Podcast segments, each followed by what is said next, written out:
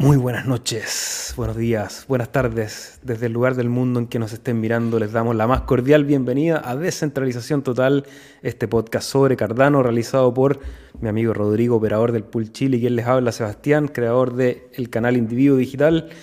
En una hora de conversación la cual estamos retomando. Tuvimos un par de capítulos que tuvimos una suspensión de nuestras transmisiones. Generalmente transmitimos martes y viernes a las 15.30 horas de Chile, 21.30 horas de España, eh, otros horarios ahí alrededor del mundo de toda la gente que nos ven.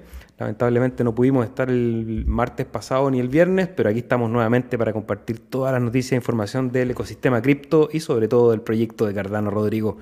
¿Cómo estáis? Primero que nada, después de tantos días sin vernos, ya es una costumbre, es casi una relación de pareja esto de vernos martes y viernes, así que fue como un descanso, fue un descanso y ahora te, quiero más, Rodrigo. Te, eché de menos, te extrañé. Bueno, partamos con que yo también te extrañé a ti, Seba, y extrañé a la gente que se conecta para conversar con nosotros y de una forma u otra. Eh, también vi en los comentarios que las personas nos extrañaron y se preguntaban qué es lo que había ocurrido. Entonces vamos a darles tranquilidad, que está todo bien. Nuestra relación con el SEBA, por lo que me dijo, está más fuerte que nunca.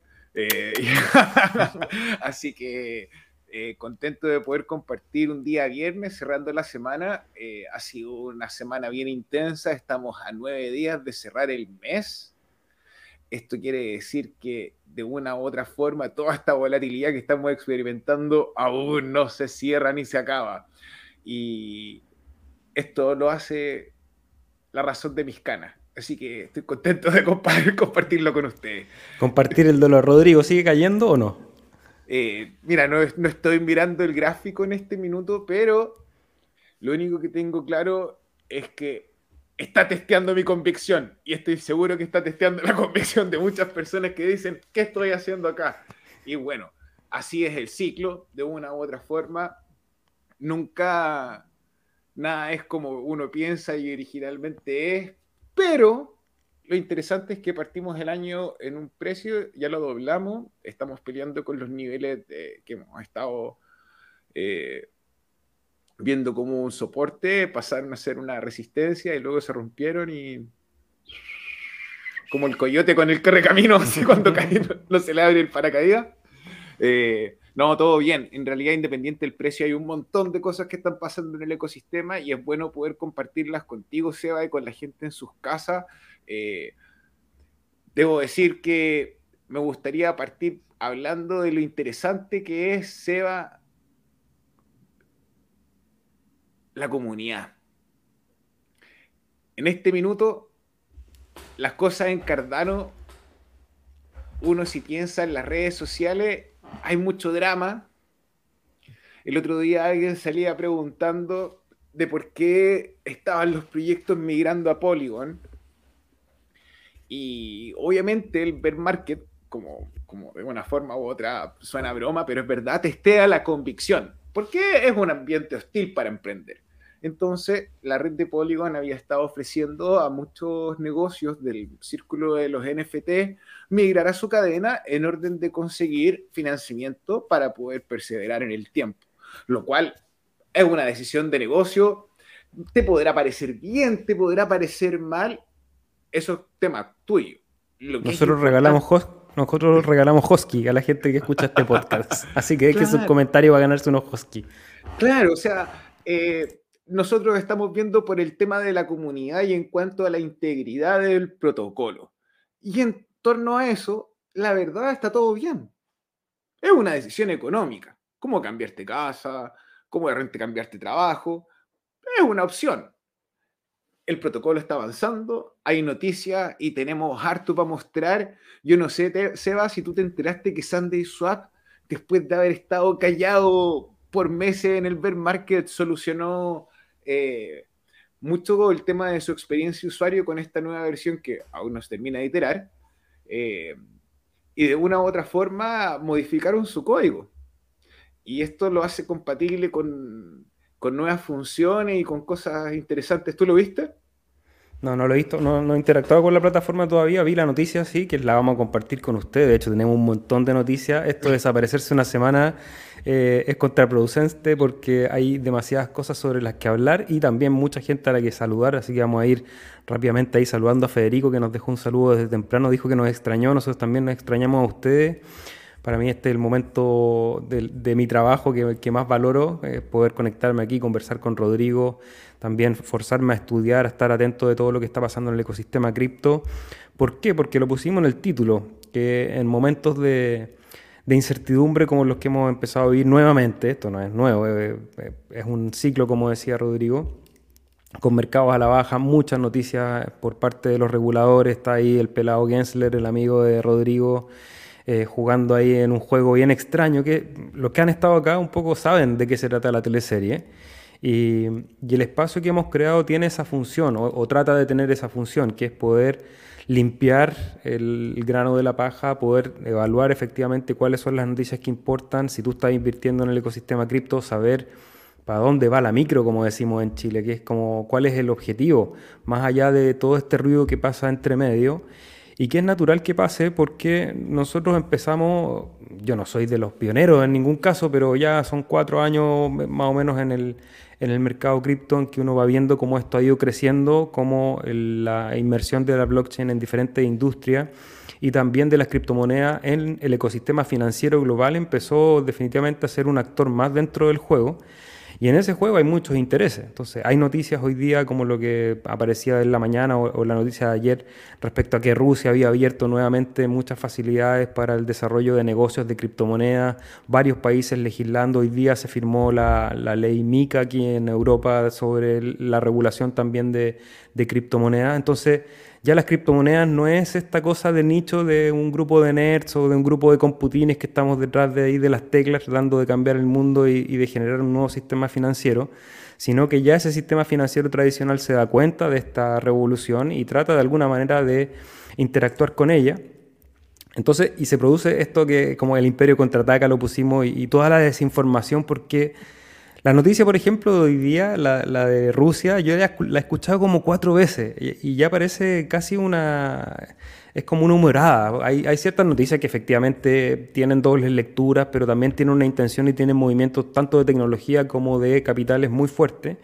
Pero hay otras noticias que son solo ruido, es como un ruido constante que está ahí entre medio para ver que si el precio sube un poquito, baja un poco, o alguien que tiene muchos millones quiere vender, o alguien que tiene muchos millones quiere comprar, y se produce esa cadena de desinformación que nosotros aquí, y no nosotros con Rodrigo, somos, solamente unos facilitadores, sino que toda una comunidad de gente que está buscando información, está buscando limpiar, como decíamos, ese grano de paja para poder saber para dónde vamos y si todavía todo este camino que hemos emprendido tiene sentido. O sea, tiene sentido estar aquí conversando todos los martes y los viernes sobre una posibilidad, porque seguimos siendo una alternativa que en algún momento uno dice, sí, o sea, yo cada vez que interactúo con un banco, con un banco tradicional, digo, ojalá que todo esto se resuelva rápido para poder usar solamente mis criptomonedas y no tener que depender de otra institución.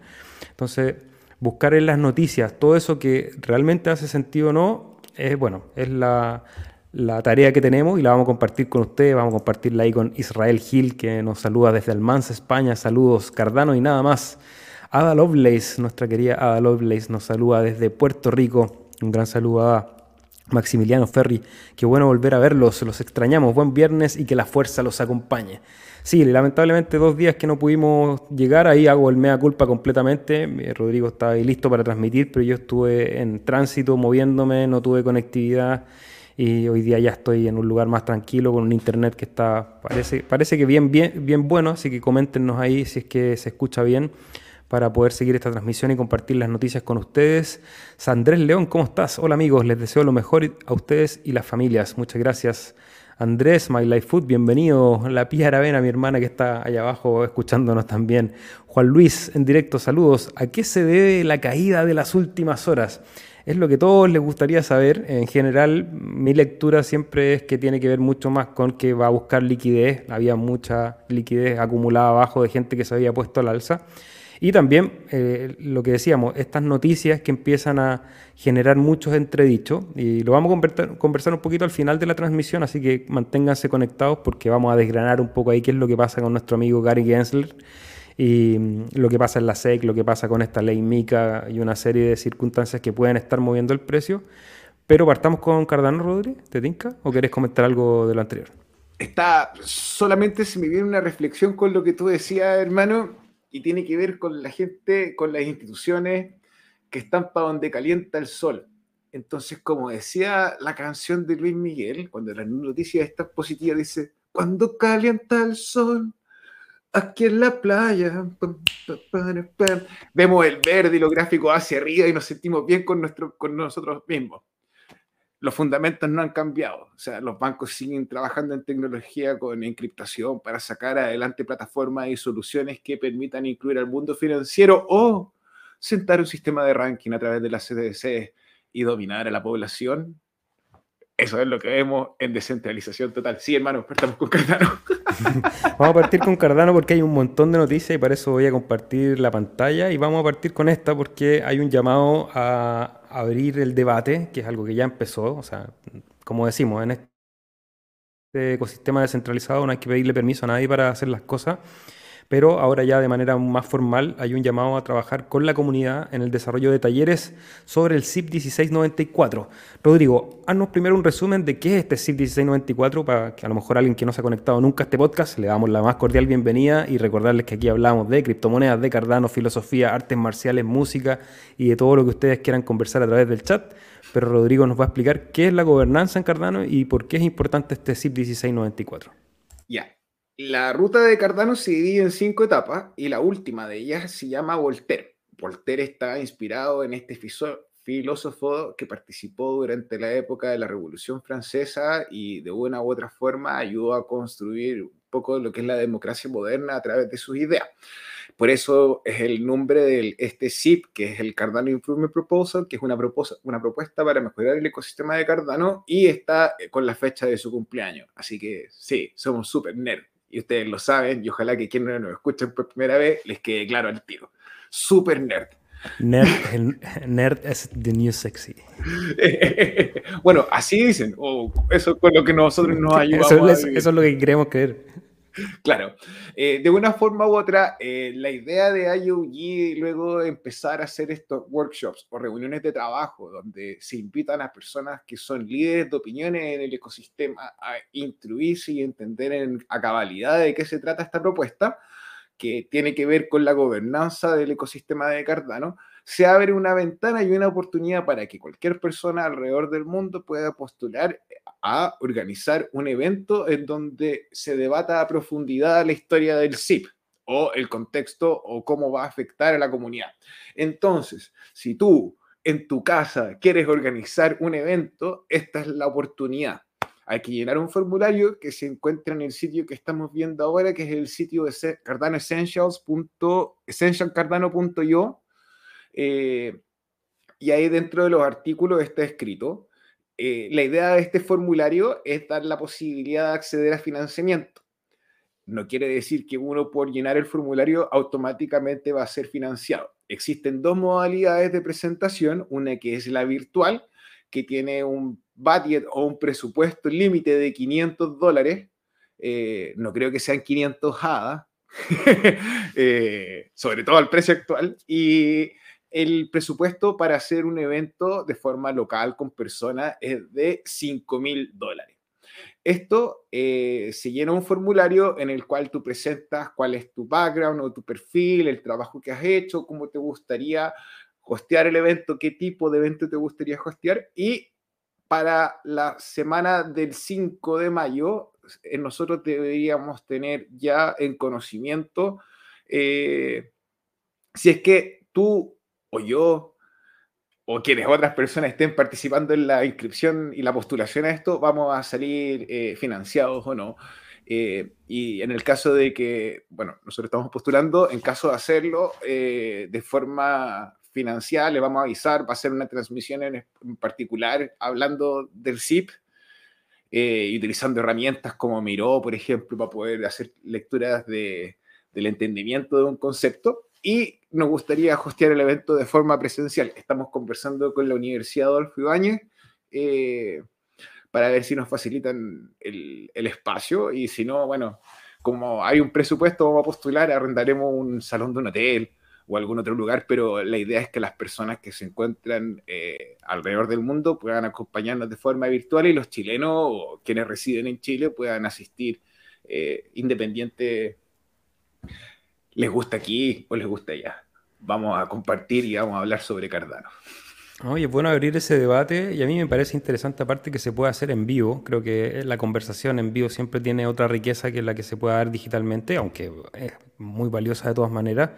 Recordar que nosotros ya hicimos un trabajo, agradecerle ahí a Felipe la invitación del canal de Criptomonedas TV, que hicimos un foro abierto junto con otros operadores de pool, que empezamos a hablar de primero el staking contingente y la idea es juntarse ahora, no sé si la próxima semana, Rodrigo, ahí estábamos tratando de coordinar una fecha de también hacer otro debate respecto a este SIP 1694 y la gobernanza que viene en otros espacios. O sea, mientras más espacios haya en donde se esté conversando esto, creo que es más positivo para que llegado el momento que esto llegue a la implementación de código, tengamos ya la filosofía un poco más resuelta, un poco más tranquila, porque se sabe que hay bastante debate, hay siempre posiciones opuestas, es natural, es, parte de la gobernanza, si no, no necesitaríamos gobernanza, si estuviéramos todos de acuerdo no necesitaríamos ninguna herramienta para ponernos de acuerdo.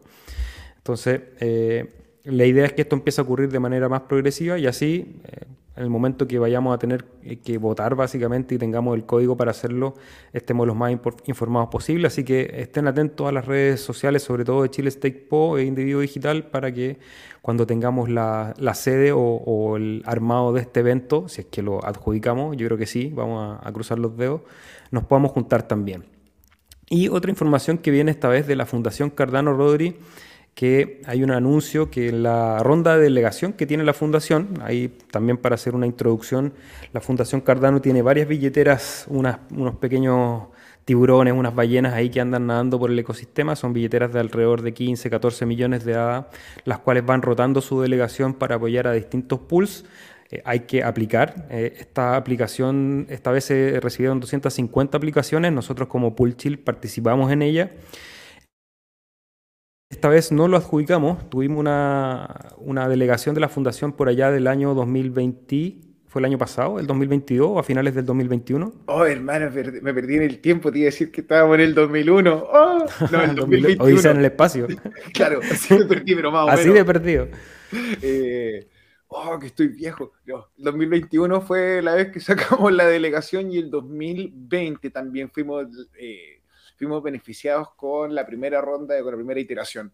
Eh, independiente no hayamos ganado, creo que se va a compartir el sentimiento de felicidad, uno, por estar dentro de la nómina y dos, por ver que nuestros compañeros, gente que nosotros vemos que está trabajando dentro del ecosistema, se ve apoyado con esto. Eh, en realidad eh, es un placer ver a Eugenia del Pool White, que la verdad su trabajo es súper importante y bajo las condiciones del bear market se hace aún más difícil. Entonces, bueno, un premio al mérito. También Martín ahí, premio al mérito por estar trabajando, creando contenido, formando comunidad eh, del Pool Itza, eh, un capo, amigo de nosotros. También un gusto ver a la gente, a Javier y a Leobel del Pool Tango, hermano, que también salieron salieron eh, ganadores y mi compadre del Pool Quijote también. Todas las personas que estamos mencionando, los pools que están ahí, no son los únicos que participan, pero sí los hemos visto eh, de una forma u otra eh, representar los valores de Cardano y nos sentimos súper contentos de que en este caso hayan sido recompensados por su trabajo y a los que no, que no le quepa duda gente en su casa, volveremos a postular como hemos postulado antes.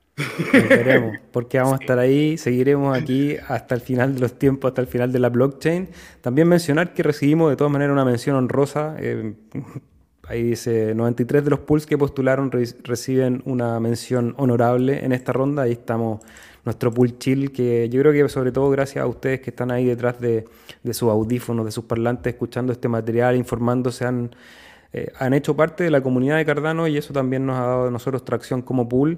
Y se seleccionaron 66 pools, de los cuales solamente quedaron delegados 45, se hizo de manera aleatoria y como decía Rodri, hay mención especial para los de Latinoamérica, el Pulitza de Martín, el pool de la Augi, que es el pool White, y tantos otros ahí de gente que está también apoyando y aportando al ecosistema, desarrollando aplicaciones, generando contenido, ayudando a la gente. Y bueno, todo lo que nosotros aquí hablamos muchas veces eh, se ve en este momento premiado por la fundación con esta delegación, que es rotativa. Nosotros, como decía Rodri, vamos a volver a postular.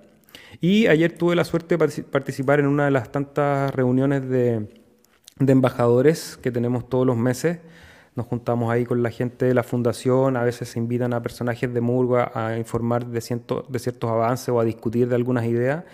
Y ayer estuvimos con parte del equipo de Murgo escuchando sobre el desarrollo de USDA, que es la stablecoin eh, regulada, digamos, o respaldada que va a tener el ecosistema de Cardano están bien avanzados. De hecho, mostraron una demo, que no la puedo mostrar en vivo, no, está disponible todavía, pero ya la pudimos ver ahí funcionando en la interna. Hay una demo funcionando para que uno pueda mintear y quemar esta nueva stablecoin de Cardano que va conectada directamente con el sistema Fiat, porque la idea es que sea una stablecoin regulada y regulada en Estados Unidos, lo cual es ahí vamos a ver al final del, podcast qué, implicancias puede tener después de todo lo que hemos visto esta semana con, con Gary Gensler y los entredichos que hay ahí en la SEC y todos los reguladores respecto al ecosistema de la blockchain. Pero están trabajando con Plate, que Plate es una plataforma que precisamente presta servicio para negocios digitales y conectarlos con el sistema Fiat tradicional. Entonces era bien interesante ver esta aplicación, yo se las cuento nomás porque como les digo no la puedo mostrar, que uno al momento de querer mintear, por ejemplo, USDA, te conecta automáticamente a través de esta plataforma Plate con una serie de bancos, entonces tú directamente desde tu banco puedes depositar fiat y con eso mintear el USDA. Y eso, bueno, para los que no quieren pasar por el sistema fiat, después va a estar disponible en todas las otras plataformas de exchange descentralizados, etcétera. Me pareció interesante que ya esté avanzado al nivel de tener una alianza con aquellos que van a hacer la conexión con el sistema Fiat, que es probablemente lo más complejo siempre y sobre todo a nivel de regulación. Yo lo conversaba justo antes de que, de que partiéramos la, transmisión con Rodrigo. Eh, no, no, fue después, de hecho fue con la introducción que dije que en realidad lo que a mí me interesa es no tener que usar los sistemas bancarios, pero mientras tengamos los sistemas bancarios como el estándar, me parece interesante que se vayan desarrollando estos puentes y que sean de fácil uso. O sea, un par de clics, conectas con tu banco y le depositas directamente como si fuese un exchange centralizado, pero esta vez directamente te llega un token a tu billetera con el cual ya puedes interactuar en la red, Rodrigo. Así que interesante, ahí todavía no hay fechas, siempre es difícil jugársela con, con las fechas de lanzamiento, pero parece que está más cerca de lo que parece. O sea, quiero rescatar solamente de eso que simplemente el hecho de ver a Venmo, que es una de las aplicaciones más utilizadas en Estados Unidos como medio de pago alternativo a los bancos, me da una muy buena señal. Eh, así que, eh, nada, aleluya, por fin escuchamos algo. Si alguien tiene que decirlo, está más callado y uno, como uno, claro, trata de ser gentil y no darles con el garrote, pero eh, enhorabuena. Así que, gente en su casa, USDA viene en camino. Es un parto difícil, pero si no sale por parto natural, lo sacamos por cesárea en descentralización. Sí, bueno, nosotros aquí tratamos de entregar las noticias con un tono bastante relajado. Y me, cayó el video de Charles, no sé si lo viste el otro día, el, video sobre Lace.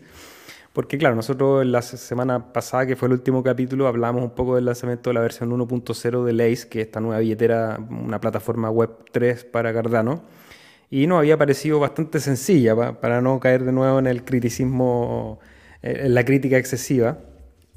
Y claro, y salió Charles un poco a prestar ropa porque habló sobre todo de lo que pasó con SpaceX, que es la predisposición que uno tiene cuando trabaja con tecnología y sobre todo cuando es un inversor en tecnología y no trabaja en tecnología, porque parte de desarrollar técnica y avances tiene que ver con repetición 1, repetición 2, repetición 3, error, se te cae. Es cualquier persona que haya desarrollado, aunque sea una mínima tarea dentro de un software, una página web o incluso hasta un afiche en Canvas, que es algo bastante sencillo para un usuario común, sabe que hay un proceso de prueba-error, de que no me quedo bien, tengo que correr, tengo que agrandar y tiene que ver con la experiencia y con la, con la repetición de ese proceso.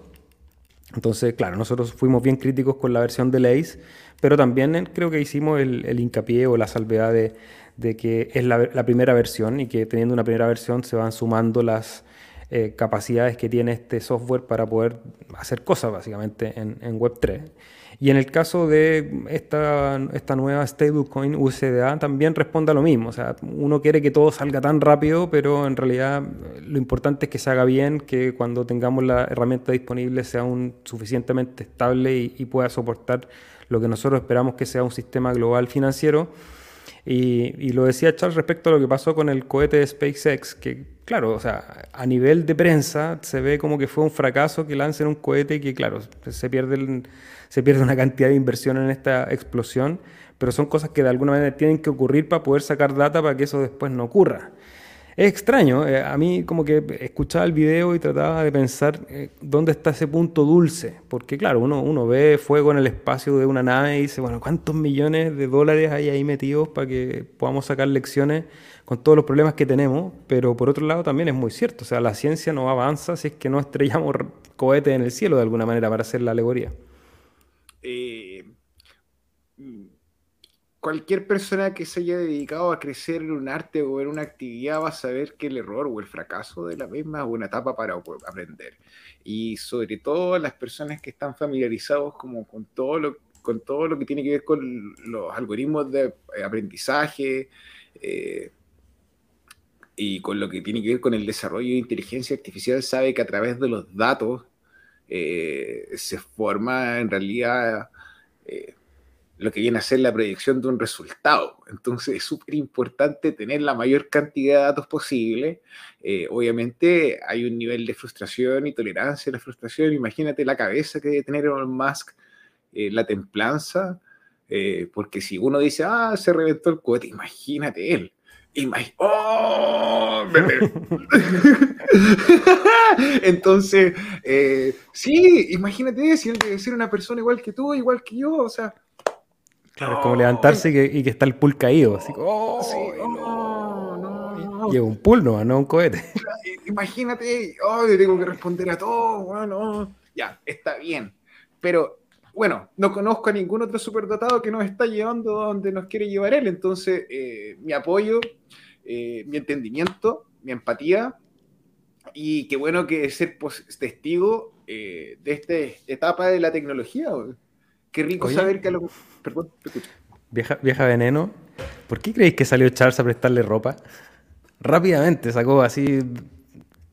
Fue lo primero que eso, decir, oye, yo estoy con Elon porque este es un proceso y un desarrollo, lo mismo que estamos conversando acá, pero me pareció muy... tenía su qué, creo que también ahí salió a defender un poco la industria y el debacle que estaba generando en los mercados. De hecho, fue divertido, yo estaba cenando en ese momento, si no me equivoco, y me llega la notificación que está las acciones de Tesla bajando un 8% en un ratito. Pues algo pasó porque no, no había visto un movimiento tan grande en las otras acciones. Y claro, ahí ha sido esta cuestión, el, no vamos a decir la explosión del cohete, sino que el lanzamiento del cohete y la posterior... Eh, y, la finalización de año. La, finalización de año. Claro, y había una serie de cosas en conjunto y sale Charles un poco a defender porque, claro, sabemos todavía cómo los mercados se están moviendo en conjunto, cripto y, y área tecnológica se mueven más o menos de manera sincrónica.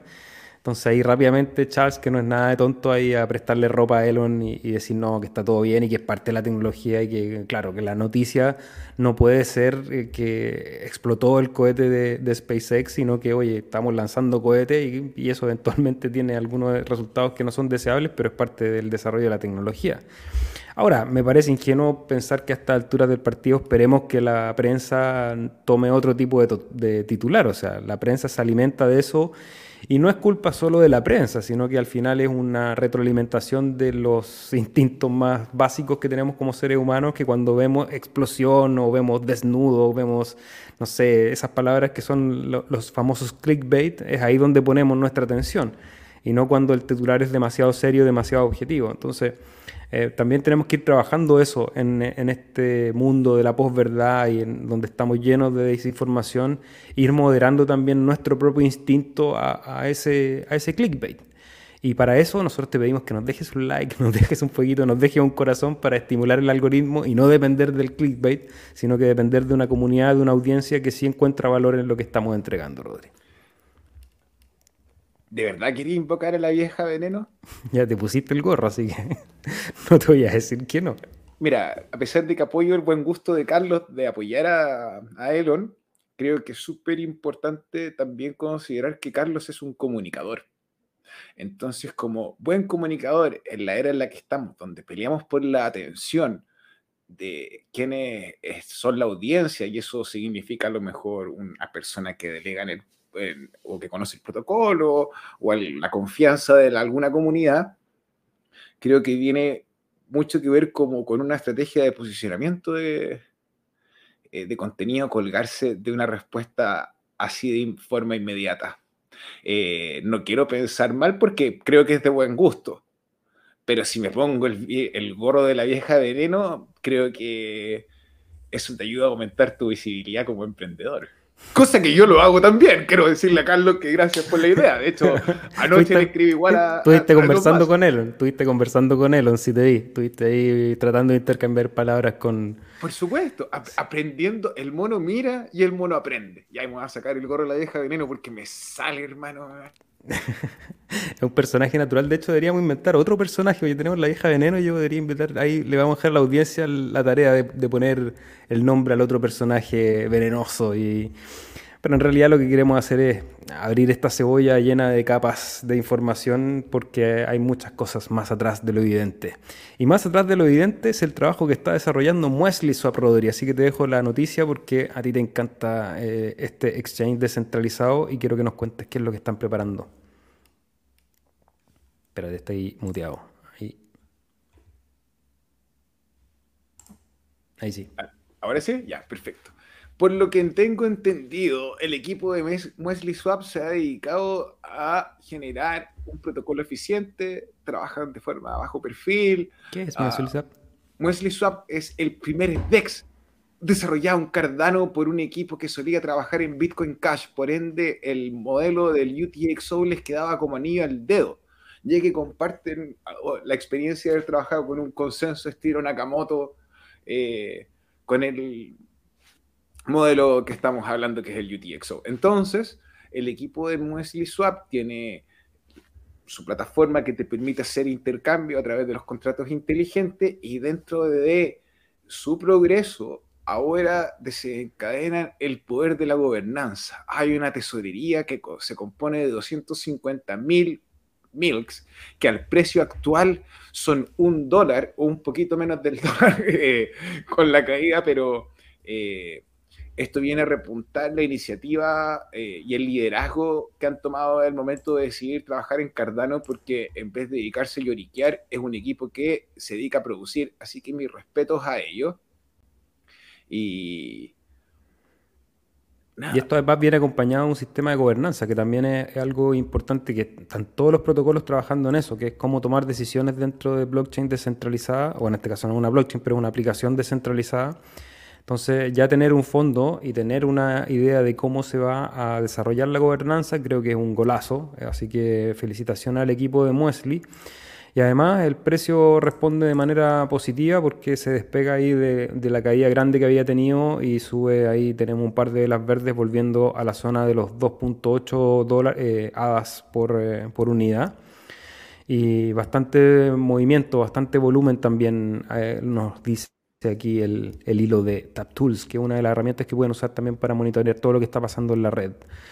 Y bueno, Rodrigo, hace rato que viene recomendando Muesli, así que los que pudieron aprovechar ahí y comprar abajo, eh, interesante, Hermano, Muesli Swap con el token Milk, Indigo Protocol, Singularity Net, son mis caballos de batalla para conseguir más en el próximo Bullrun. Así nomás. Eso. Oye, y aquí, em, ah, esto es lo que estábamos hablando de en la convocatoria para el CIP 16 tenía el, Twitter de Charles abierto, pero esto parece que nada que ver, ¿no?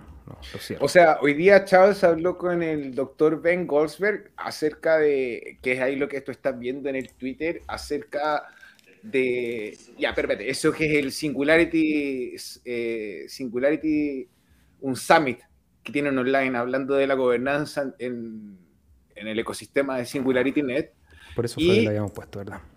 Eh, y resulta que eh, Carlos fue a hablar con el doctor Ben Goldsberg y estaban hablando y acá ya hay algo interesante en la conversación que no pasa de, no pasa de ser que hablan acerca del potencial de la inteligencia artificial en conjunto con el ecosistema de Cardano y con la blockchain. Y el doctor Benz, bueno, a pesar de que ha tenido un roadmap súper difícil, es una persona que trabaja con el equipo de Hyperledger, o sea, estamos hablando con un equipo que tiene que ver con Linux y con agentes institucionales, o sea, no es un trabajo poco serio. Tiene el trabajo ya de Singularity, las publicaciones en cuanto a la inteligencia artificial y la aplicación de esta eh, de forma descentralizada a través del protocolo y la blockchain. Eh, para quemarme no me quemo. Quémate nomás, ya estamos aquí. Ya, dio fecha, como dijo, el 2029 podríamos estar viendo, quizás un poco antes, dijo, eh, ya así como avances, pero importantísimos dentro del ecosistema blockchain, como contratos inteligentes corridos por inteligencias artificiales trabajando de forma paralela y concurrente. Creo que queda un montón de años, pero quizás no son tantos, es un ciclo más y, la mitad de otro. O sea, yo te avisé y vos no me escuchaste. No, ya aquí eh, están, todos, escuchando aquí esa frase ya en este podcast no vale porque todos escuchan y, y hemos ido aprendiendo juntos. Está en este momento siendo este, mm, este, este summit. Eh, dejé el link ahí en la descripción, en, el, no en la descripción, sino que en, el chat. Así que si quieren ir a seguirlo más ratito, la conversación con Charles está alrededor de las dos horas. Si quieren ir a escuchar directamente ahí lo que dijo Charles en la conversación que mencionó Rodri. Y otra cosa que quería comentar es, ya unos amigos de la casa están aquí en un sitio web muy bello que a mí me encanta la, gráfica y el diseño que usan los amigos de, de ICANN, que es un lenguaje de programación que es de las mismas mentes del mismo cerebro de TX Pipe y los amigos de Mace y, gente que ha venido a conversar aquí a, la fundación, la Cardano desarrolla este lenguaje y el equipo de TX Pipe trabaja en conjunto. Perdóname corregirte. Por favor, corrígeme nomás. Juegue nomás. No, porque están, lanzando, están en este momento desarrollando un, el entorno de pruebas para poder tener ya el desarrollo de contratos inteligentes en el lenguaje de ICANN, que es un lenguaje bastante más sencillo para los que hablan siempre con, mucho food de lo que pasa con Haskell y el lenguaje de Bluetooth. Y mm, son, a mí me parece súper interesante lo que está pasando, aparte que con mucha colaboración de gente de acá de América del Sur que lo que están haciendo es facilitar el entorno para que más gente venga a desarrollar contratos inteligentes a la red de Cardano Rodri. Entonces, hay quien con este programa de pioneros que tiene para cualquier desarrollador que quiera trabajar en el ecosistema de Cardano, te aseguro por certeza que está utilizando la tecnología de TX5 como backend para que los usuarios puedan experimentar y trabajar en este lenguaje. Eh, cualquier persona que tenga una previa experiencia como desarrollador puede partir, eh, esto es una recomendación dado la eh, que es la persona que trabaja desde la Fundación Cardano haciendo este lenguaje, porque es un, dice que eh, las DLT o las blockchain como punto de partida para el desarrollo es un punto muy grande y muy difícil. Entonces recomiendo tener un poquito de experiencia previa. Así que si alguno de ustedes quiere igual ser un porfiado, ahí está el sitio, pueden meterse y experimentar porque no hay nadie que lo detenga en una red descentralizada como esta. Oye, Rodri, voy a aprovechar de leer algunos comentarios para que no se nos atrasen. Cripsy llegó, like total, muchas gracias por tu like, Cripsy. Te enviamos los Hosky que ganó la semana pasada. Recordar que aquellos que dejen comentarios en el video, no, no, en el chat en vivo, sino que directamente en el video y dejen su like, ahí pueden ganar algunos Hosky que vamos a estar sorteando en las transmisiones. Cripsy se lo ganó, así que revisa, no, te, no alcancé a contestarte el mensaje, te pido disculpas, pero sí hicimos la gestión para la transferencia de esos Hosky, así que felicitaciones por tu premio Cripsy. Lucía Escobar, ¿cómo estás? Buenas tardes, qué gusto verlos, escucharlos y aprendiendo de los maestros. Algo me faltaba los últimos días, martes y viernes. Muchas gracias, qué bueno que haya gente que, que nos eche de menos, Rodrigo es lindo saber que hay gente que espera que llegue este momento para conversar, para aprender y sobre todo para pasarlo bien también, si la idea aquí es que la comunicación sea un flujo de educación, pero sobre todo a través de lo, de lo divertido, de pasarlo bien, de aprender, de conocernos. Y la televisión pública es tan re mala, y el cable también, entonces qué bueno podernos encontrar entre ustedes en el internet. Aparte que siempre nos aportan buenos datos y comentarios. Edorta Olea, saludos maestros. El cardumen sigue creciendo y os lo merecéis por vuestra gran labor de difusión y conocimiento. Mi respeto y enhorabuena para ambos. Muchas gracias, Edorta. Lo hacemos con mucho cariño, con, devoción al trabajo, aunque no hayamos perdido la última semana. No, no estábamos muy devotos, pero bueno, son ya más de 200, ¿cuántos llevamos? 213 episodios aquí conversando, aprendiendo todos juntos, entregando información, noticias del ecosistema de Cardano, del mundo cripto, sabiendo qué va a pasar y entre todos tratando de tomar las mejores decisiones. Windmill dice que nos envía un saludo desde la ventosa Torres del Paine. Impresionante las declaraciones, nerviosísimo Gensler en el Congreso. Ya vamos, vamos a ir a eso, ahí tenemos, nos vamos a poner de nuevo el traje de la vieja veneno para conversar qué es lo que puede pasar con las regulaciones y sobre todo con ese personaje Gary Gensler que ya hemos conversado de él aquí en innumerables ocasiones. Joseph MP, ¿cómo estás? El éxito es una interminable cadena de fracasos, nos dice en relación a lo que comentábamos anteriormente de, del cohete de SpaceX y del lanzamiento de LACE y de un poco del desarrollo de la tecnología en base al error.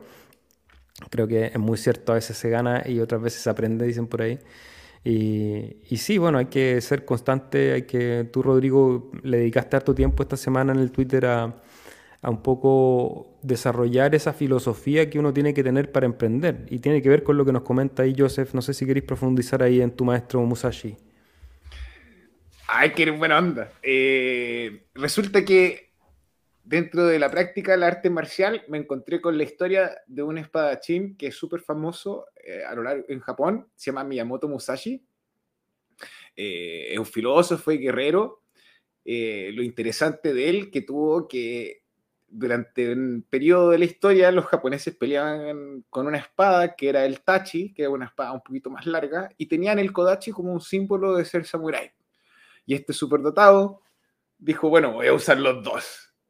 Y destruyó a todos sus oponentes. Eh, y en un minuto dentro del viaje, de lo que significa vivir en el constante duelo, se da cuenta de que la vida humana vale la pena y empieza a desarrollar un aspecto de filosofía y pasa de ser un, un asesino, por así decirlo, a tener una experiencia más profunda. Y escribe un libro que se llama El Gorin no Sho, el libro de los cinco anillos. Y, y bueno, hace un, hace un cierta, profundiza un poco en la idea de, que, de cómo debe ser la mente de un guerrero. Y en esencia hay un eh, en el Twitter rescaté unas frases que, unas ideas que tienen que ver con que todos los hombres somos iguales y que la única diferencia entre nosotros es lo que pensamos de nosotros mismos. Pero ambos vamos, todos vamos al baño, todos nos vamos a morir, todos necesitamos comer, eh, somos todos iguales, todos nos morimos atravesados por una espada, eh, es una realidad. Entonces de repente uno cuando parte un negocio se puede sentir intimidado porque eh, hay gente que tiene más dinero, hay gente que tiene más experiencia, hay gente que es más inteligente, pero a uno se le olvida que hay más gente que no conoce el servicio que está uno innovando. Entonces hay una oportunidad para crecer y para desarrollarse.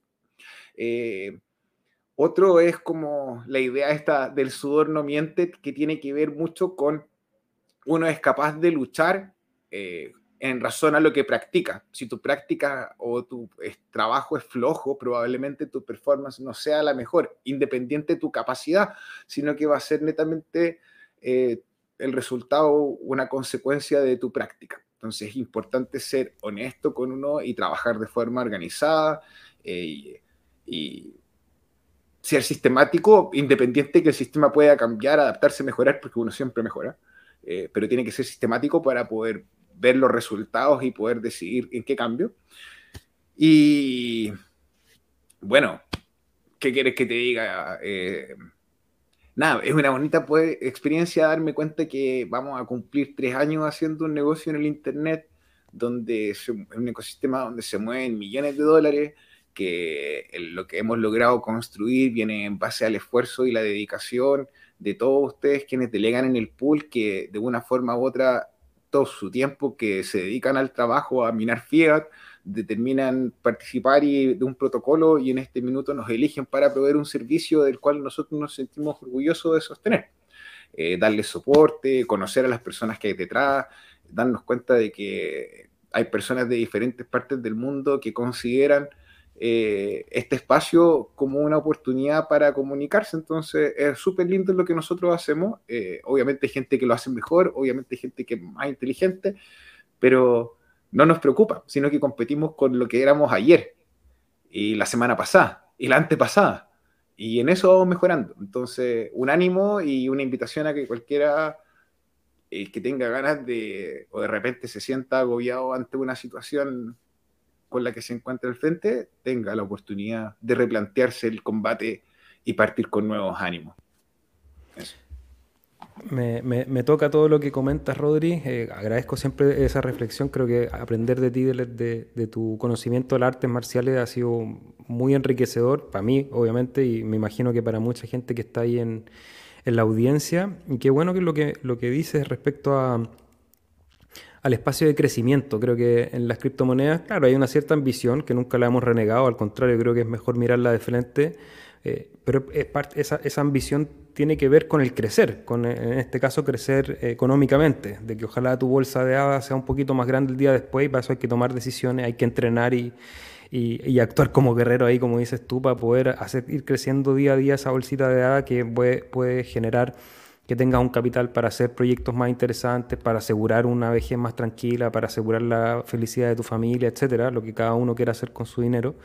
Pero también eh, está bueno pensar en este lugar de comunicación con, como ese espacio para crecer. Eh, con la información, con las cosas que tú me cuestas, yo crezco. Espero que alguna de las cosas que haya dicho yo también haya podido resonar y, haya generado también esa pequeña chispa que de repente uno necesita, como esos insights de conciencia para levantarse y decir como ya, sigo, voy para adelante, trato de, resolver lo que a mí me toca resolver en cada uno en su disciplina.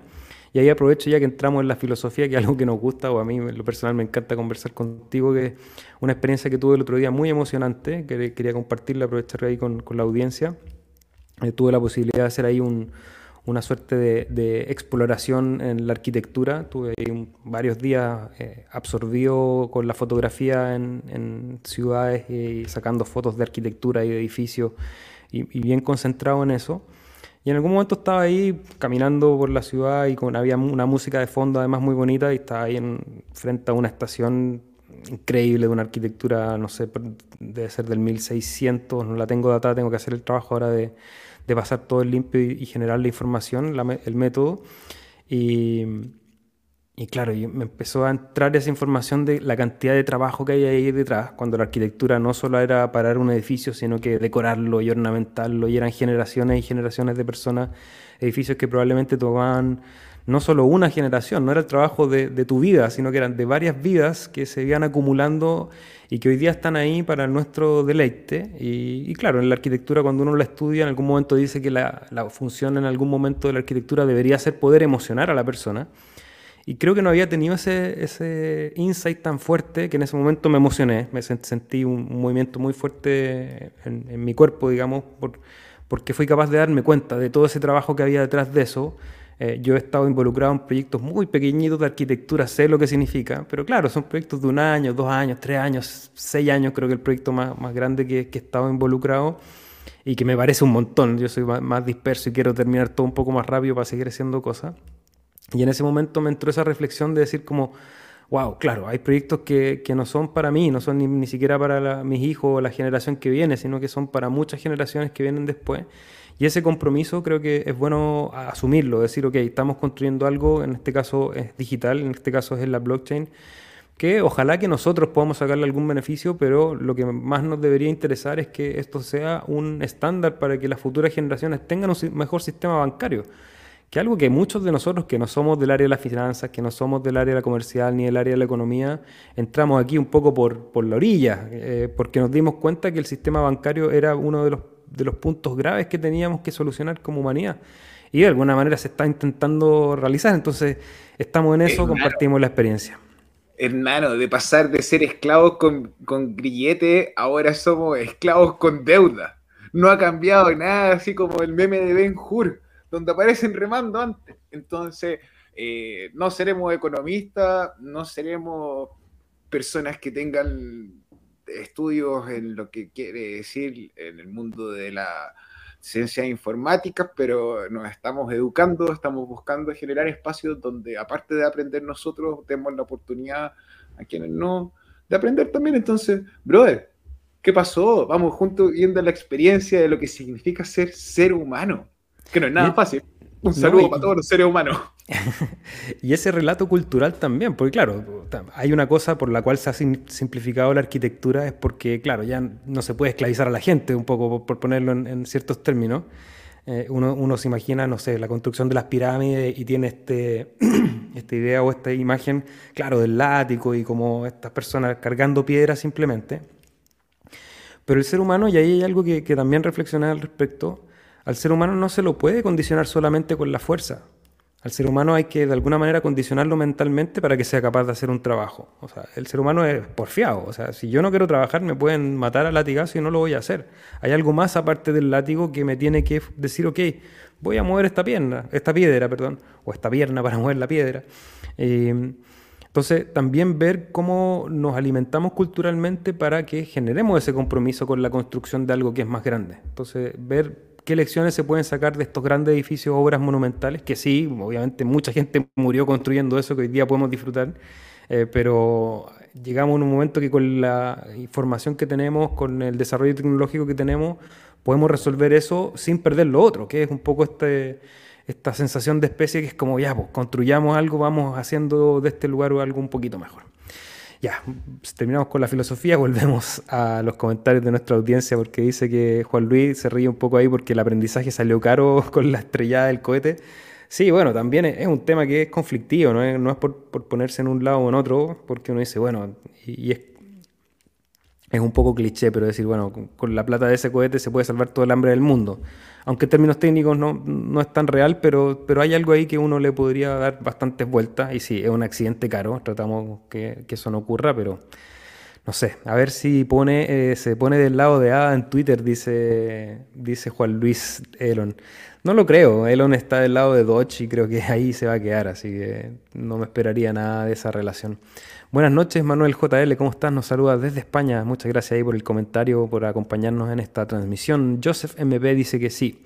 También está el, el regocijo del populacho que ve en el lanzamiento de un cohete el famoso, ah, están gastando plata en eso, mientras el cáncer y los ambientes de África y bla, bla, bla. Claro, es lo que comenté justo hace, hace un minuto. Em, porque, claro, ahí hay, una, o sea, una difusión. Güey, ¿Mm? perdóname. Perdóname. Pero el hambre en África y el cáncer son problemas que nos aquejan como civilización. Hay que, de una forma u otra, atenderlo. Y lo que me molesta de esto es que vemos que el dinero y los recursos existen. La administración no hace que los recursos lleguen a estas prioridades. Y ojo, que no son los gobiernos poniendo un copete, es un privado. Mm. Entonces, eh, como nosotros decimos acá en Chile, el chancho está mal, mal repartido.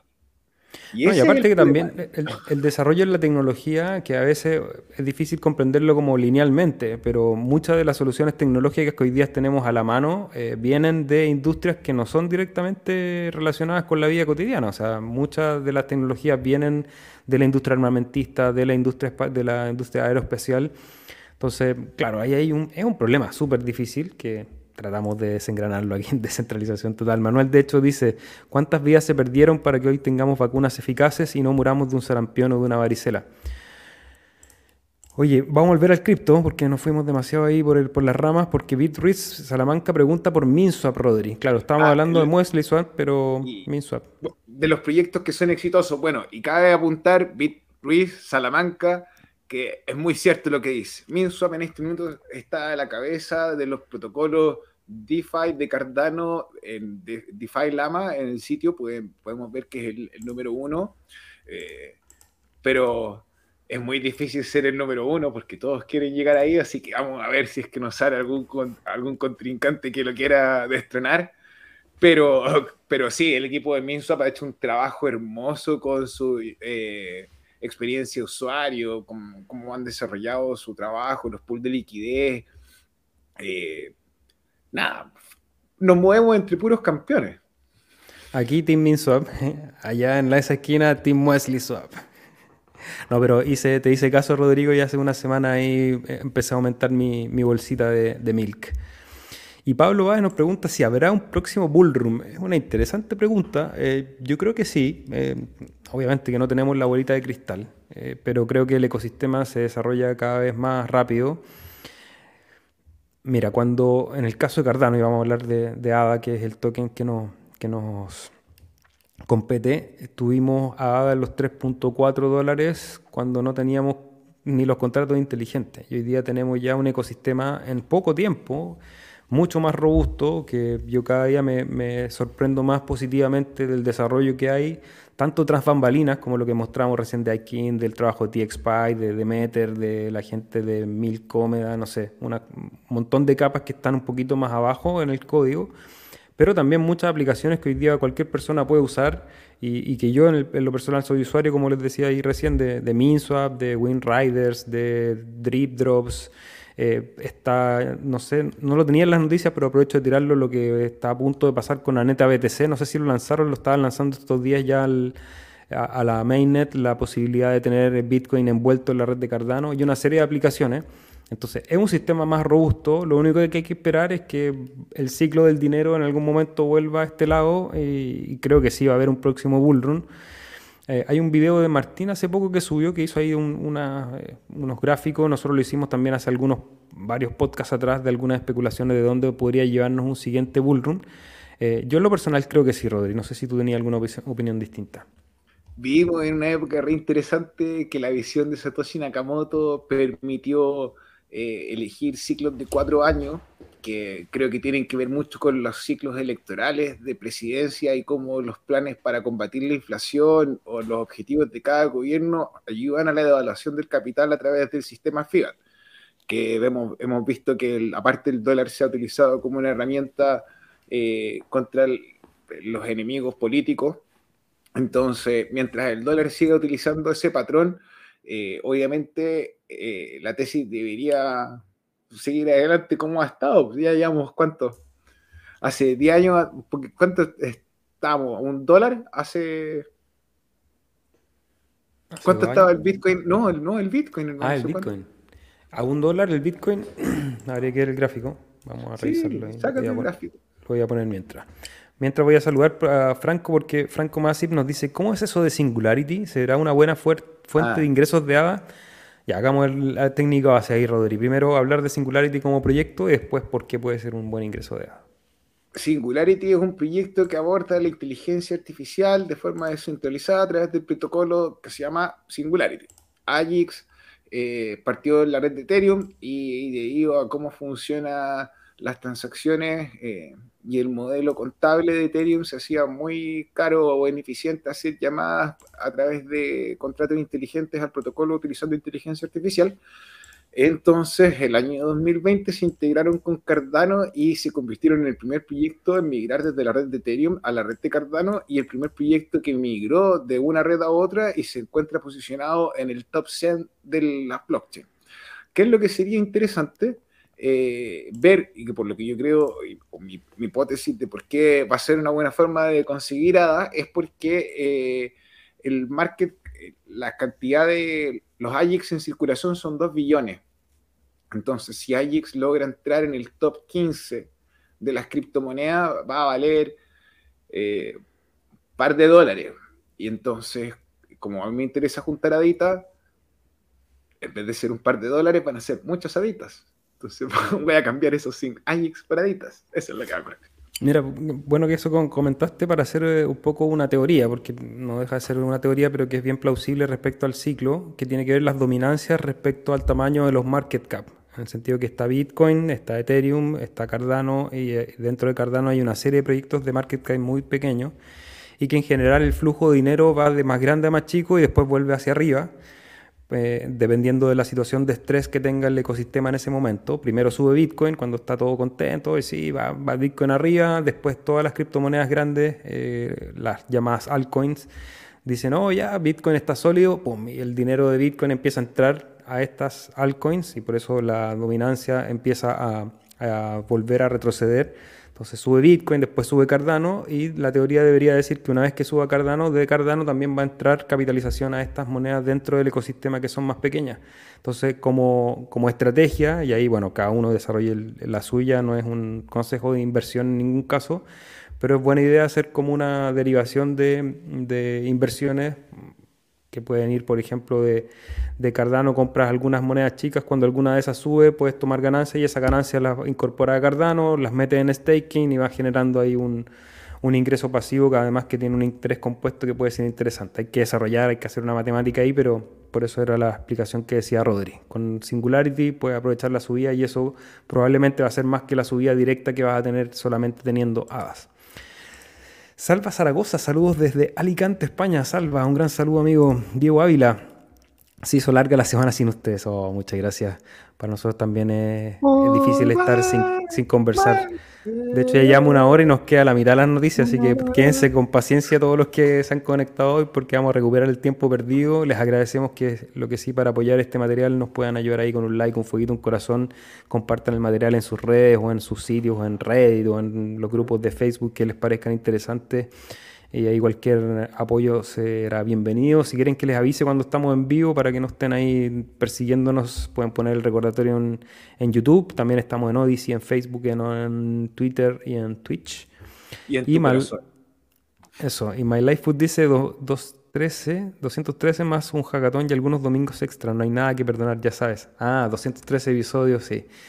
No, pero el compromiso está. O sea, yo soy el que menos quiere ausentarme de este lugar, pero obviamente que también necesito moverme y, a veces es imposible.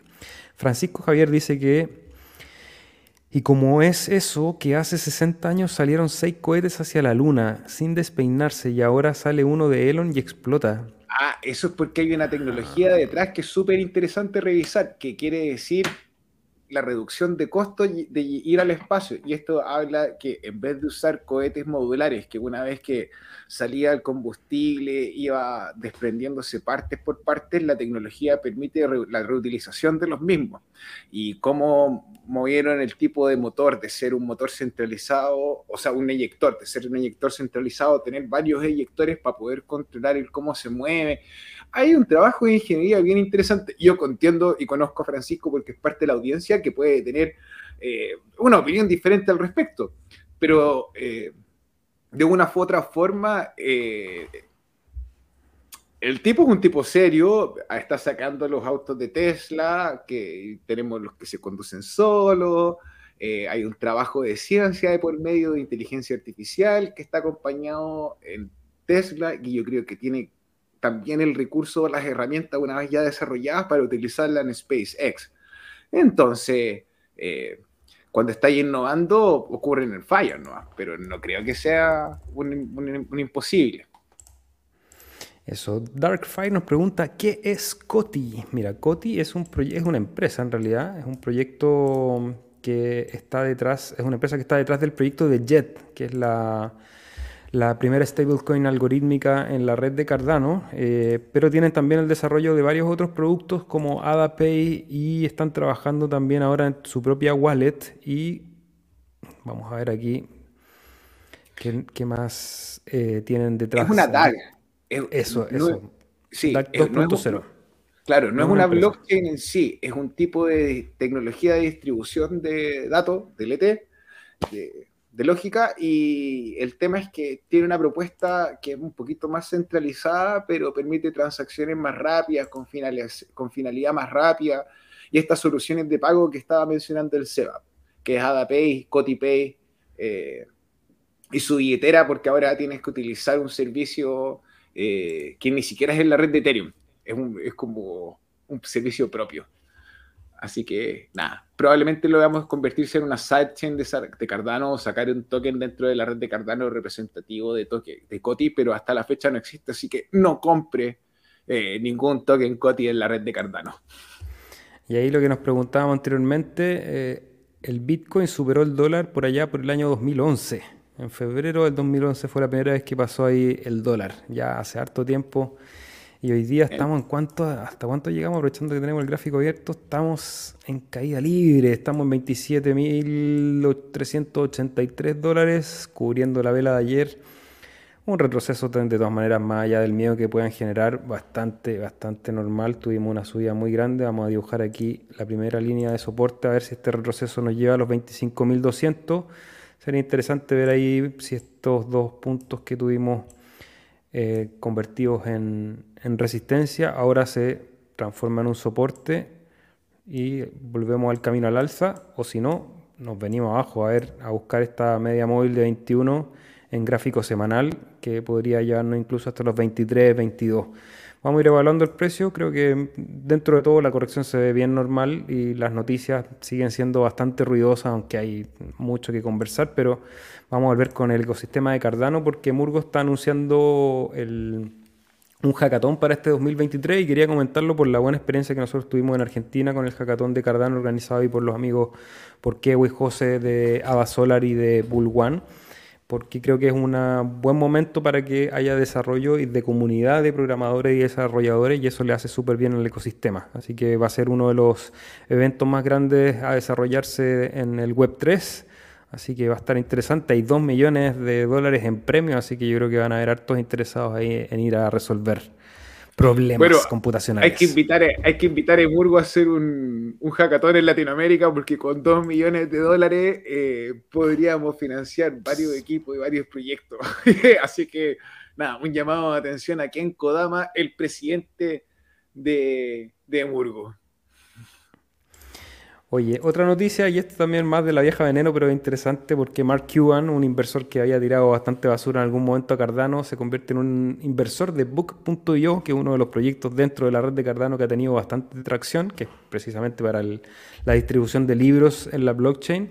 Así que lo quise compartir porque me dio risa ahí cómo se han vuelto la chaqueta de muchos que hablaban de la red fantasma y hoy día están ahí a merced de la descentralización, Rodri. El Volteretas Cuban. Así le vamos a poner. el Volteretas. Saludos al Volteretas. Qué bueno que esté de este lado porque se sigue construyendo por este lado. Esto, Bad Crypto, no, esto parece que era mi búsqueda personal. No hay nada que compartir acá, pero esto sí, porque nuevamente, como siempre, hay alerta de scam y esto lo transmitimos no solo para que aprendan de esta alerta de scam, sino que sean capaces de identificar los distintos tipos de scam que hay en la red, porque ahora si tú buscas en Google Yoroi, el primer el link que aparece sponsoreado es falso y puede conllevar pérdidas de fondo, así que estén muy atentos. Hay una recomendación, cuando busquen, cuando hagan una búsqueda en Google, generalmente al principio van a salir todos los links que están pagados. Omítanlos. Si que ustedes están buscando algo es porque ustedes quieren llegar donde ustedes piensan, no porque alguien pagó para que ustedes lleguen a otro lugar.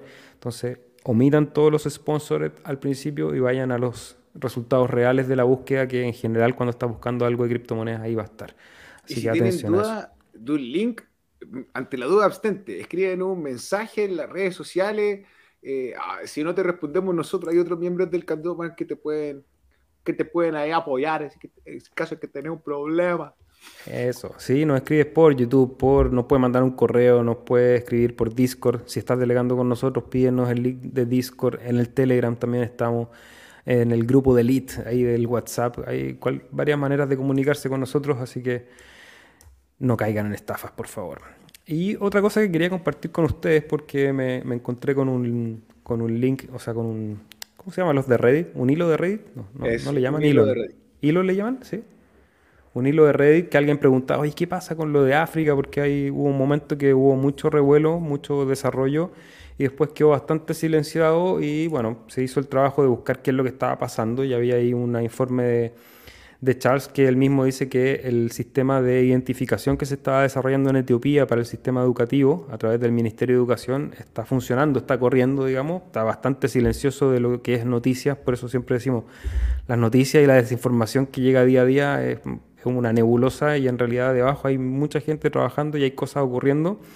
Entonces ahí para que tengamos también esa información vamos a estar atentos también porque en algún momento fue muy bullado todo esto y después quedó un poquito más rezagado, probablemente porque debe ser re complicado meter todo el sistema de identidad en un sistema educacional y de ver para qué sirve después eso, cuáles son las siguientes iteraciones, no son cosas que pasan en una cuestión de semanas, sino que probablemente de años de implementar la tecnología, sacar eh, resultados, llevar eso a a data y después con esa data sacar una segunda iteración y que vayan siendo productos que la gente pueda ir utilizando, compadre. Sea, y el culo que debe ser trabajar con el Ministerio de Educación de mi país, me imagino que con el de Etiopía no también, y el, Servicio Nacional de Identidad, ya sea el registro civil, como se llama acá, u otro que se llama allá en Etiopía, también. Entonces, un desafío no menor. Eh, obviamente, nosotros estamos acostumbrados a las noticias rápidas y, bueno, no funciona así en el mundo fuera cripto. Entonces, tranquilo. Saludos a Víctor Muex, ¿cómo está? Y saludos al Cardumen también. Yo me cambié el torito por un ape. ¿Cuál fue el torito? ¿Qué torito? El, el logotipo, o sea, la foto que tiene imagen de perfil. Ah, perfecto, perfecto, perfecto. Vamos degenerando. Darkfire nos dice que las pirámides las construyeron los ETs. Los extraños trabajadores. Eso es lo que decir. Rodrigo Celsius fue un cohete. Mira, Mashinsky, a pesar de que nos mandó lejos, yo creo que le faltaba cohete, le faltaba poder al cohete eh, para salir de la litósfera o de la estratosfera, así que nos mandó derecho eh, a un juicio que seguimos peleando con Celsius, así que atento a la noticia a quienes no saben y a quienes estuvieron, siguieron afectados. Hay un formulario que se tiene que llenar en caso de que haya alguna diferencia entre la declaración de los fondos que tú tenías y los fondos que se presentaron en el juicio. Si no existe una diferencia, no llenes el formulario y deberíamos tener noticias ya a mitad de año y yo creo que para recuperar los fondos, con el mejor de los casos, el próximo año. Eh, no ha sido la mejor forma de hacer hodl eh, quiero mi Satoshi de vuelta. Eh, puto Alex Mashinsky, Si me estás escuchando, weón, te parto la madre cuando te pillo, aunque no te quepa duda. Apuntaba, nos dice Joseph, que vende más el titular del cohete estallando que el hecho en sí mismo de la búsqueda de la expansión de la ciencia y el conocimiento. Sí, es el famoso clickbait, tan de moda por estos días. Cripsy dice que recibió los premios que les enviamos, así que excelente. Dice que si nos parece adecuado, ofrezco un token de Mitrandir para los sorteos del cardumen. Por supuesto, si lo ven correcto, claro, si aquí estamos para apoyarnos, si queremos regalar, así que todos los que se quieran ganar un token de Mitrandir, tienen que dejar en eh, los comentarios de este video eh, dejen algún mensaje entretenido. Busquen ahí una manera creativa de comunicarse con nosotros o alguna idea o algo que quieran que conversemos. Y la próxima semana, además de los hosts que vamos a regalar, hay un token de Mitrandir, gentileza de nuestro amigo Cripsy. Cuidado, nos dice Grand, eh, Darkfire, el sentimentalismo es la herramienta de los políticos populistas. Sí, pero tampoco hay que venderle el sentimentalismo, hay que dejarle espacio a la emoción. un títere lleno de plástico, con emociones, nada viviendo en las trincheras de la revolución, soy víctima de, mis propias palabras. Bueno, así que gracias por el consejo. Víctor nos dice que el cohete lo programaron con Solidity en vez de Haskell y eso es lo que pasa. Ojo, nos dice Víctor, con Wind Riders me parece que está haciendo un buen trabajo también. Sí, hay un tutorial en el canal de Wind Riders, también ahí eh, no ha agarrado tanto vuelo en el Total Value Log, pero es una buena herramienta. Y Charles siempre le pone fichas, así que ahí Charles está detrás el TBL más grande que tiene Wing Riders es el TBL del, token ADA y BTC eh, de Indigo. Ese, ellos tienen el TBL más, el, tienen más plata puesto ahí, el número uno. aprovechamos de ahí de compartir el gráfico también para seguir con las noticias, Rodri. Ya, bueno, eh, para que todos los que no sabían, Defilama es un servicio que permite darle trazabilidad al ecosistema DeFi de cada cadena. En el ecosistema de Cardano, en este minuto nos encontramos con 457 millones de hadas. Eh, y eso significa que rompimos el ATH de 380 y tantos millones que fue en abril del año. ¿Qué es ATH, profesor? All Time Highs. Es decir, el máximo, el máximo de todos los tiempos. Eso, mi perro. Eh, bueno, seguimos manteniendo la tendencia al alza que a pesar de tener una constante, eh, definitivamente el próximo año podríamos estar llegando eh, a lo mejor al billón o un poquito antes de ADA. Ya estamos a puertas de los 400 millones. Entonces, ¿por qué no doblar el, un poquito más de un año? Eh, lo que reduciría la cantidad circulante de hadas en el mercado derivando en una posibilidad de que el precio eh, aumente más y nos sorprende a todos. Hoy otra noticia a compartir, ya lo decíamos que el Pulitz había sido uno de los beneficiados con la delegación de la Fundación Cardano y comentar también que Martín está lanzando una serie de NFTs del, del pool Chichen Itza y aprovechamos de contarles los que estén interesados en adquirir alguno pueden ir ahí a verlos a JPG Store directamente o a través del Twitter de Martín se pueden comunicar con él y ya lo vamos a invitar a conversar aquí al podcast para que nos cuente qué idea tienes con estos NFTs y, poder saber qué se está construyendo, Rodri, porque lo que sí se está construyendo es en Indigo Protocol. Aquí tenemos el GitHub y, nos va a comentar algo ahí, porque veo muchas ah. celebraciones. Bueno, es algo muy interesante que el proyecto de Indigo, que es la construcción de sintético a través de, de assets sintéticos, de activos sintéticos a través de la red de Cardano en su protocolo, eh, hace sus contratos inteligentes open source o código abierto. Esto significa que existe una transparencia acerca del protocolo, el cual cualquier persona puede revisar y a otros desarrolladores les puede permitir crecer y mejorar los servicios en base al código madre.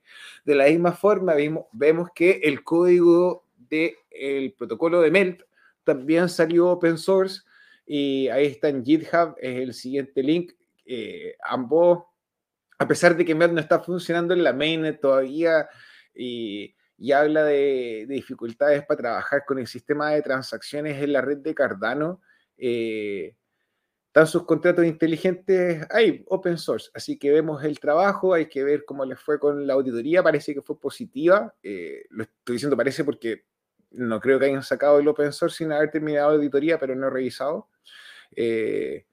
nada, me parece, me parece bueno que empiecen a sacar los trapitos al sol y ver quién realmente estaba construyendo y quién estaba en el micrófono rapeando sin, pasar nada.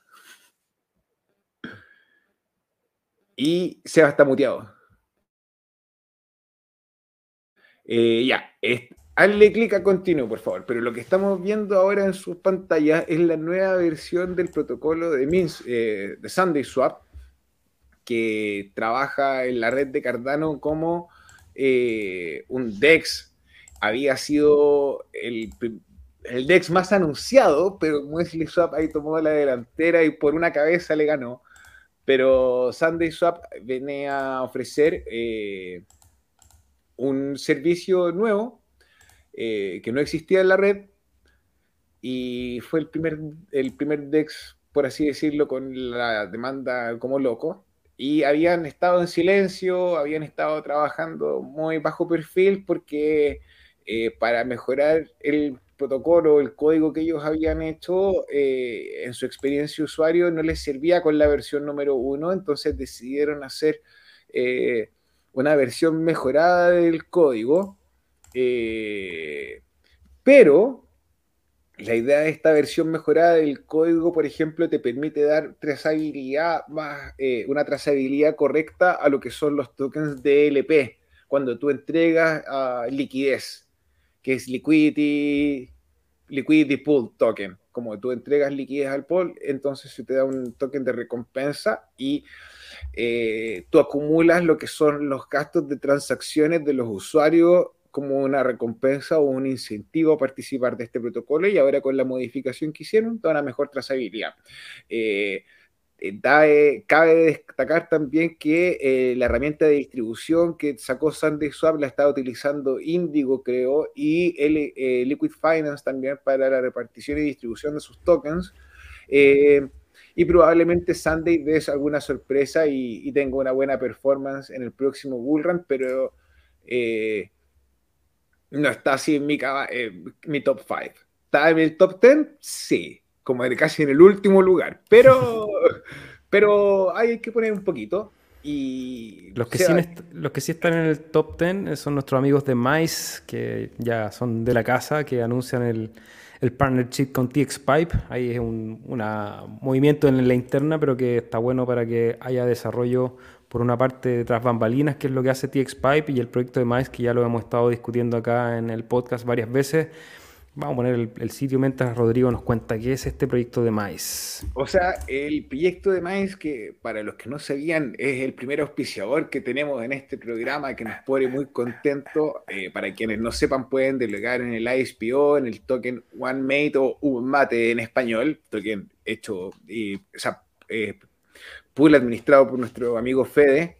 Eh, Maze es un protocolo que te permite diseñar a ti eh, dentro del ecosistema de Cardano un portafolio como un ETF. Entonces tú puedes elegir una serie de proyectos en los cuales las personas pueden invertir. Se va a abrir el primer portafolio dentro del ecosistema de Cardano y quieren hacer eh, compatibilidad con diferentes cadenas. Eh, la idea es que la gente de Ethereum pueda acceder a este índice de Cardano y este, este partnership que están haciendo con TX Pipe es para sacar adelante lo que es el backend de la plataforma, eh, garantizando la centralización. Hay un sonido detrás, hay, un, hay una voz que se pega. Perdón. Están en inglés. Sí, es el ah, video de Mace. Ah, ya. Eh, mi perro. Ese, decía, oye, ¿quién invitó? ¿Quién, llegó? Eh, llegaron, llegaron las amigas. Muy bien.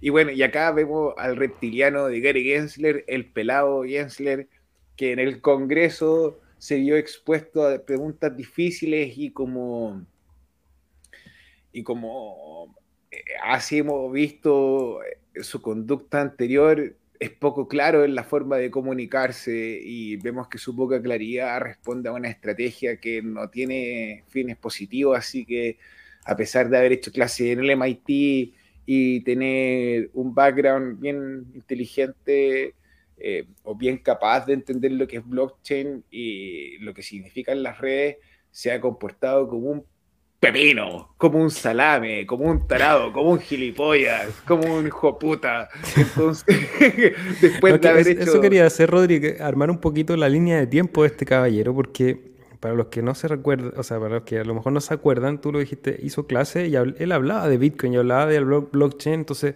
cuando llegó al cargo de la SEC, había una gran expectativa dentro de la industria que iba a ser un poco el caballo de Troya para que tuviésemos la regulación más eh, beneficiosa para el desarrollo del, del mundo cripto y terminó siendo quizás todo lo contrario.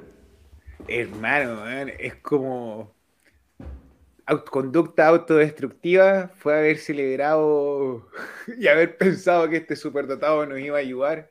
Eh, yo creo que trabaja para los banksters, eh, a los banqueros, es parte del cartel de los bancos y puede ser que sea poco claro, a lo mejor una declaración como esta, si no entiendes, el, como hablábamos, el background que él, que es una persona que entiende la tecnología y que se dedicaba a perseguir eh, a diferentes actores dentro del ecosistema cripto, eh, perjudicándonos. ¿Cómo puedo dar un ejemplo de esto? Obviamente estuvo trabajando con Sam Scam, con FTX y los demandó después de que habían sido declarados insolventes. O sea, el superdotado no hizo su trabajo preventivo, sino que fue un trabajo reactivo y fue mal hecho. Horrible performance. Con Luna, fueron a demandar a Do así, ya que una vez había acabado, los, los 40 millones habían desaparecido. O sea, a Celsius, lo mismo. Puto Alex Mashinsky no está preso, pero puede andar en esta, no puede salir de Estados Unidos. Eh, Voyager.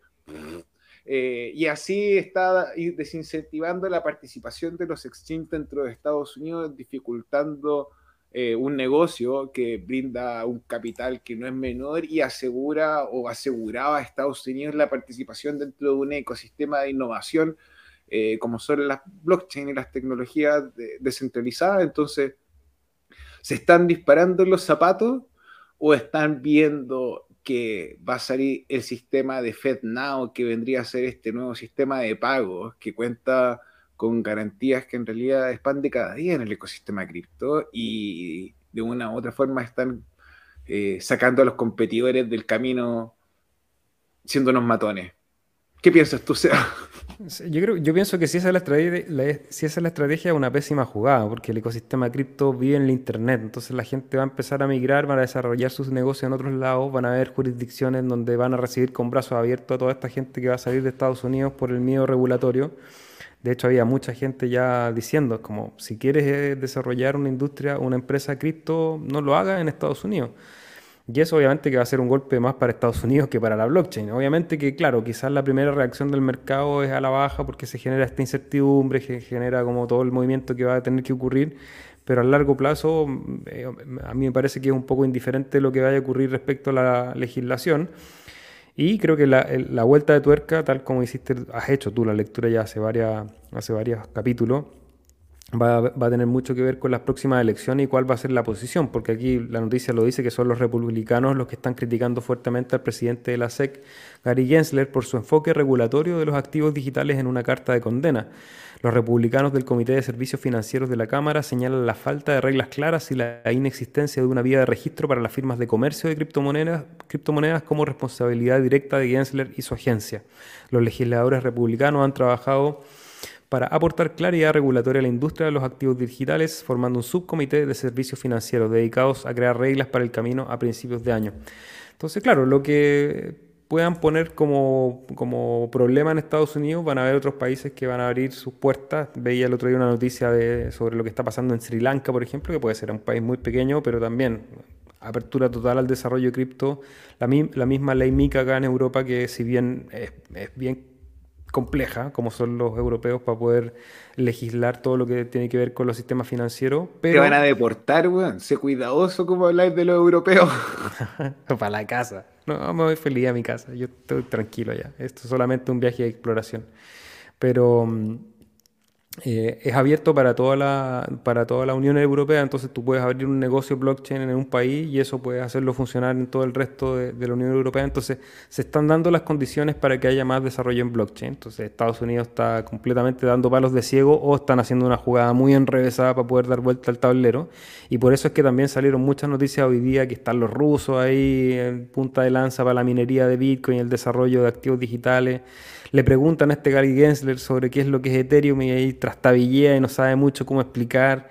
Eh, cuando en otras partes. XRP es un security. Ah, se parecía a Maradona. Ah. Entonces, bueno. Eh, a tener ojo, nosotros a informarnos. Y Rodri, me queda la última noticia que creo que la voy a poner aquí porque me la pediste y la dejo en pantalla.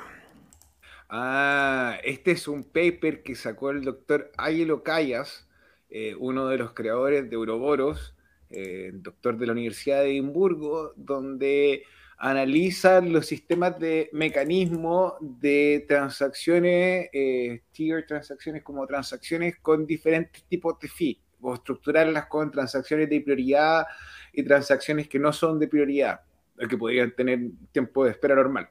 Actualmente en Cardano utilizado un modelo que se llama FIFO, First In, First Out, o Pipo, primero, no, Pepo, primero que entra. Eh, no, no, sería, no funcionaría así. No, no, PEPS, primero que entra, primero que sale.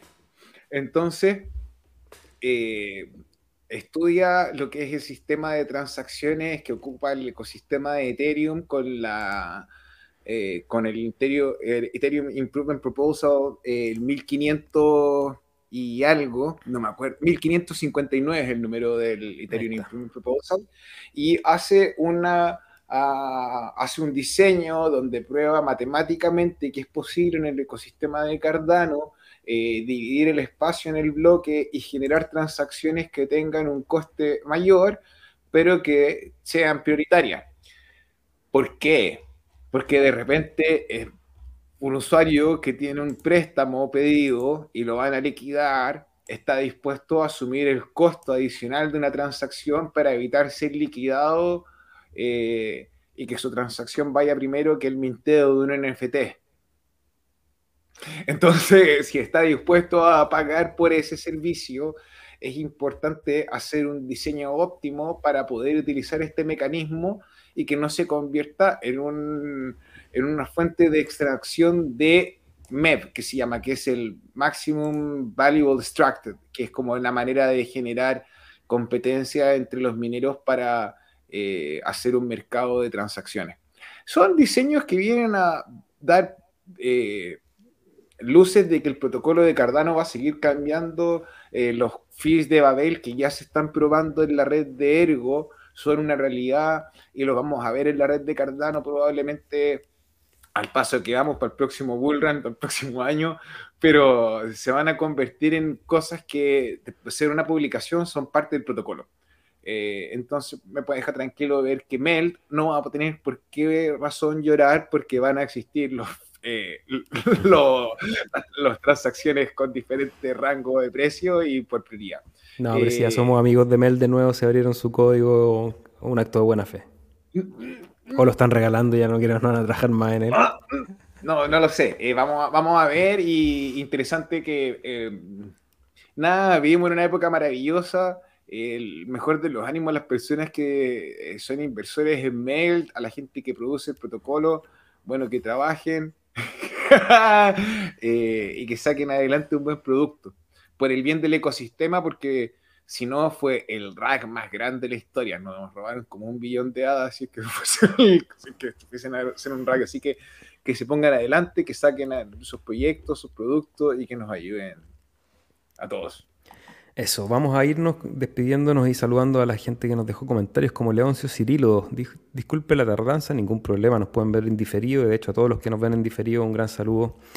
Y nos pueden dejar comentarios, nosotros durante la semana los vamos respondiendo. Desde la cálida y soleada Pelotillehue, viendo el mercado en rojo y con oportunidades para tomar posición. De Cardano me da confianza que no haya caído mucho. Joseph nos deja un abrazo y nos ve más tarde. Un gran saludo. ¿Podría nombrar algunos de los proyectos más interesantes que se están desarrollando en Cardano? Hoy día nombramos un montón, pero ahí para partir, Muesli Swap, MinSwap, WinRiders, Drip Drops, World Mobile, Singularity. Eh, Rodrigo, si quiere, me puede interrumpir y decir alguno más. Indigo, ah, Nunet, eh, Rejuven AI, eh, que eso es como de la rama de Singularity.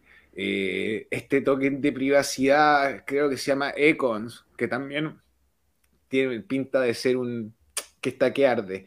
Eh, Liquid Finance, pero no todavía, porque va a aumentar en la cantidad, va a seguir aumentando la cantidad que está en circulación y eso va, a generar presión a la baja, pero eh, hay que tomar posición antes del próximo bull market. World Mobile, Empower. Ergo, Ergo. Empower, Ergo, Ergo, cuando el Rosenbridge esté funcionando y podamos hacer migración de un lado a otro, tal cual como podíamos usar los Ajax para conseguir eh, majada, vamos a poder usar los Ergos para conseguir majada también. Leoncio lo dice que sabe cuándo hay apertura del próximo fondo 10 de Catalyst. No hay nada todavía. Estamos ahí, apenas sepamos, les vamos a informar. Saludos amigos del Cardumen, nos dice Alex, llegando tarde pero siempre activo. Sudamérica presente. Gran saludo, Latam Rules, nos dice Víctor. El like número 28, nuestra amiga Zule, un gran besito Zule. Muchos, muchas gracias por tus constantes likes. Ella nos deja un like cada vez y pone el número del like que es, así que sabemos que tenemos 28 likes en este momento. Esperamos que sumemos y lleguemos a los 100, nos haría muy felices, así que gracias por ese aporte. Aprendimos de ese error error Masinski. ¿Qué opinan de Baby Dodge? Si tenéis mil dólares, yo pondría 10. O sea, si yo tuviese mil dólares ahora a pasar una inversión, solamente porque los memes son una cosa que no puede predecir y escapa de toda lógica, pero no me interesa poner mi plata en una weá así. Extelio Golodrim, así se dice, no sé. Aún no se puede dejar mensaje. Yo quiero el token Mitrandi, ojalá un día conocer esas chakras. Nada que envidiarle a los paisajes sacados de los libros de Tolkien. Ah, eso. Pero sí, sí puedes dejar mensaje. Eh, incluso cuando estamos en vivo, igual si tú vas abajo, bueno, depende, con el celular un poquito más abajo está el chat como general y está el chat en vivo, así que ahí está. Por favor, no insultar a los reptiles. Todos tenemos un poco de reptil. De ahí venimos. Hola chicos, llego tarde, pero aquí estoy. Saludos Anonymous, un abrazo. Cualquier gusano o cucaracha es mejor que un ser vivo que Gary. Ya, no se pongan pesados. El señor Gensler debería dar un paso al costado. Su gestión fue pésima. La historia cripto le tendrá un espacio muy especial como uno de los más camaleónicos comodines y oportunistas. El empleado del mes. el empleado del mes del gobierno de Estados Unidos. Víctor pregunta dónde ando. En este momento estoy en Bruselas. Vine a visitar a mi hermana que está ahí en la pieza de abajo. Tengo familia casi que vine ahí a, hacer un viaje familiar y he aprovechado de hacer también una exploración sobre todo de arquitectura y de Cardano, así que espero tener algunas noticias, no voy a decir nada porque eh, vamos a ver si podemos contactar ahí con gente de la comunidad de este lado del mundo.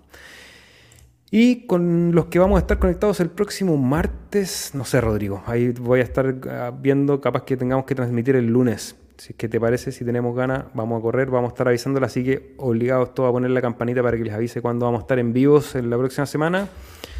a mí me acaba de avisar. Gente en su casa, a mí me acaba de avisar. No, no, no, no, El empleado del mes de descentralización total.